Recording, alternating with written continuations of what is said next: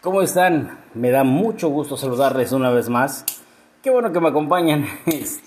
Platicar con ustedes siempre es reconfortante, siempre es eh, pues dejarles un poquito de lo que yo soy y conocer un poquito de lo que son ustedes cuando me comentan, cuando, cuando me dicen, porque hay gente que me, que me lo dice de manera personal, me dice, oye, escuché tu podcast y me gustó, oye, yo siento que no, eh, no estoy de acuerdo con esto, o sabes qué, estoy de acuerdísimo con lo que dijiste, a mí me pasó una vez esto, y entonces es retroalimentarnos, porque el hecho de que yo grabe el podcast no significa que yo tenga la varita de la verdad, no significa que en todo lo que yo diga tenga razón, solo estoy externando mi opinión y habrá quien me diga, ¿sabes qué? Yo no opino lo mismo por esto y por esto y por esto.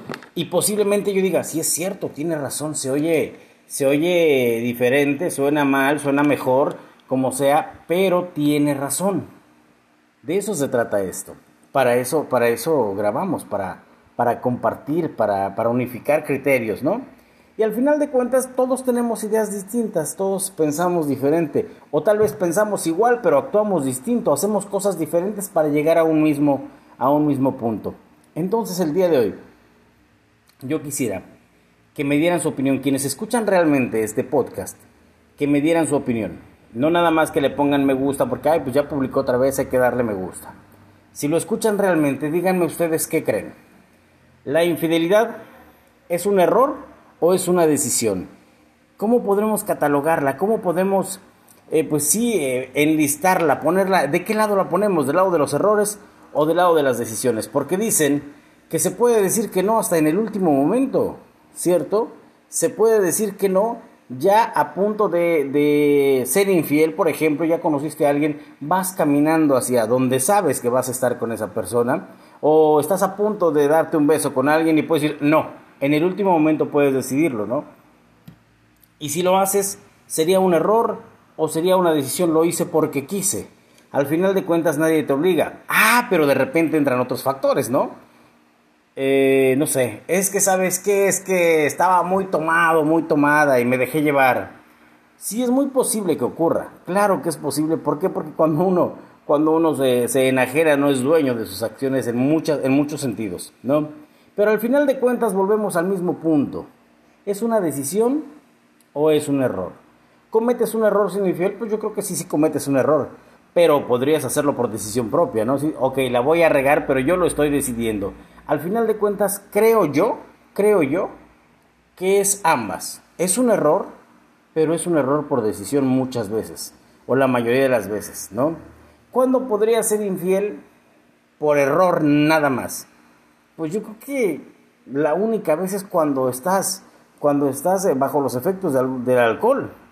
Yo creo, y eso con reservas, ¿eh? Con reservas, no, no del todo podría disculparse, no creo, pero también es una, una cuestión muy, muy personal, en tu propio criterio. ¿Cuándo? ¿Cuándo podrías decir, sabes qué? Pues sí, fue un error porque, pues porque abusó del alcohol. O cuándo podrías decir, no, pues sabes que sí se pasó de listo, ¿por qué? Porque él decidió, ella decidió hacerlo. ¿En qué momento? ¿La decisión es un error? ¿O es una decisión? ¿O es un error por decisión? Para mí es un poquito más, más eh, completa la definición de que es un error, pero por decisión. La mayoría de las veces, repito, quiero recalcar, pero quiero que tú, que me escuchas, tú que me estás acompañando ahora, lo pienses un poco. No sé si hayas vivido algún tema, no sé si hayas vivido algún, algún capítulo en tu vida de infidelidad. Creo que eh, la mayoría de la gente hemos pasado por ahí. O lo somos o nos lo son, ¿no? De cualquier manera estamos eh, no estamos, vaya, exentos de, de, la infidelidad en cualquiera de sus presentaciones, ¿no? En cualquiera de sus formas, de cualquiera de sus lados, siempre estamos de alguna manera involucrados. O somos los infieles o somos los que sufren la infidelidad. Pero ¿hasta dónde se puede evitar la infidelidad? Habría que ver. ¿Tú crees que por el hecho de ser hombre y trabajar en un, en un lugar donde hay puras mujeres, eso es un motivo o es un, em, ¿cómo podemos decir? Es un factor para que caigas más fácil en la infidelidad o viceversa, siendo una mujer trabajando en un lugar de puros hombres, ¿es factor para ser infiel con mayor facilidad? Por ejemplo, ¿no? Digamos, si, si hay que poner factores de riesgo, pero ¿qué hay que hacer? ¿Dejar de trabajar? no sé, es una decisión muy complicada, ¿no? Muy, muy difícil. Pero sí es un hecho y yo sí creo que sea un factor de riesgo. Porque decía mi abuela, tanto va el cántaro al agua hasta que un día se rompe. Y sí, puedo pensar que así es. Realmente lo puedo pensar. Pero volvemos a lo mismo. Es un error por decisión. Falla uno por decisión propia. Suponiendo, imagínate que es la persona del sexo opuesto, la única persona del sexo opuesto en tu trabajo. Hay seis o siete personas más en tu oficina, pero todas son de un sexo opuesto al tuyo. Ok, sería muy fácil que mínimo una o dos te gustaran, te llamaran la atención. Y también podría pasar que a una o a dos personas más tú les llamaras la atención. ¿Es cierto? Entonces, teniendo pareja, ¿es más fácil que caigas en la tentación? ¿Qué es la infidelidad? ¿O por qué ocurre, mejor dicho, la infidelidad tal vez ya sepamos qué es, pero ¿por qué ocurre? ¿Qué es lo que realmente te motiva? ¿Qué es lo que te empuja a hacer eso? A querer volverte polígamo. Platicaba el otro día con alguien y me decía, ¿por qué no? ¿Por qué no, este, por qué nosotros estamos tan seguros de que la religión, de que la forma de vida, nuestra comida o todo lo que hacemos nosotros es lo correcto? ¿Por qué creemos que, que por ejemplo, de este lado del mundo hay gente que vive, vive pues eh, de manera monógama, una sola pareja, eh, siempre, para toda la vida, y así viven, ¿no? Y creemos que es lo correcto. Pero ¿por qué estar tan seguros de que eso es lo correcto? ¿Mm? ¿Qué tal si lo correcto es como viven muchos, muchos en, eh, muchos, eh, en otras, en otras digamos, religiones, en otros estratos, ¿no?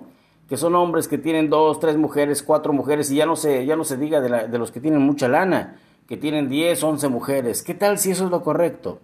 ¿Qué tal si el hecho de, comer carne no es lo correcto y tendríamos que ser todos veganos? O viceversa, ¿no? Ya sé que los veganos dirán, ay, no es cierto, ¿cómo podría ser eso? ¿Cómo podríamos? No lo sé. No lo sé, no lo sé. A final de cuentas, repito, la vida no viene con un manual, no viene con un instructivo. Pero vamos a lo mismo. ¿La infidelidad es un error o es una decisión o es un error por decisión? ¿Cuál sería la definición correcta?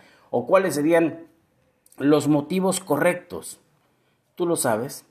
Si en tu caso, si en tu caso, sin tomar en cuenta que me digas, es que me descuidaron, pues vaya, pues si no eres una, una rebanada de pastel, ¿no? Como para que, ay, me descuidé y se la comieron. No es así.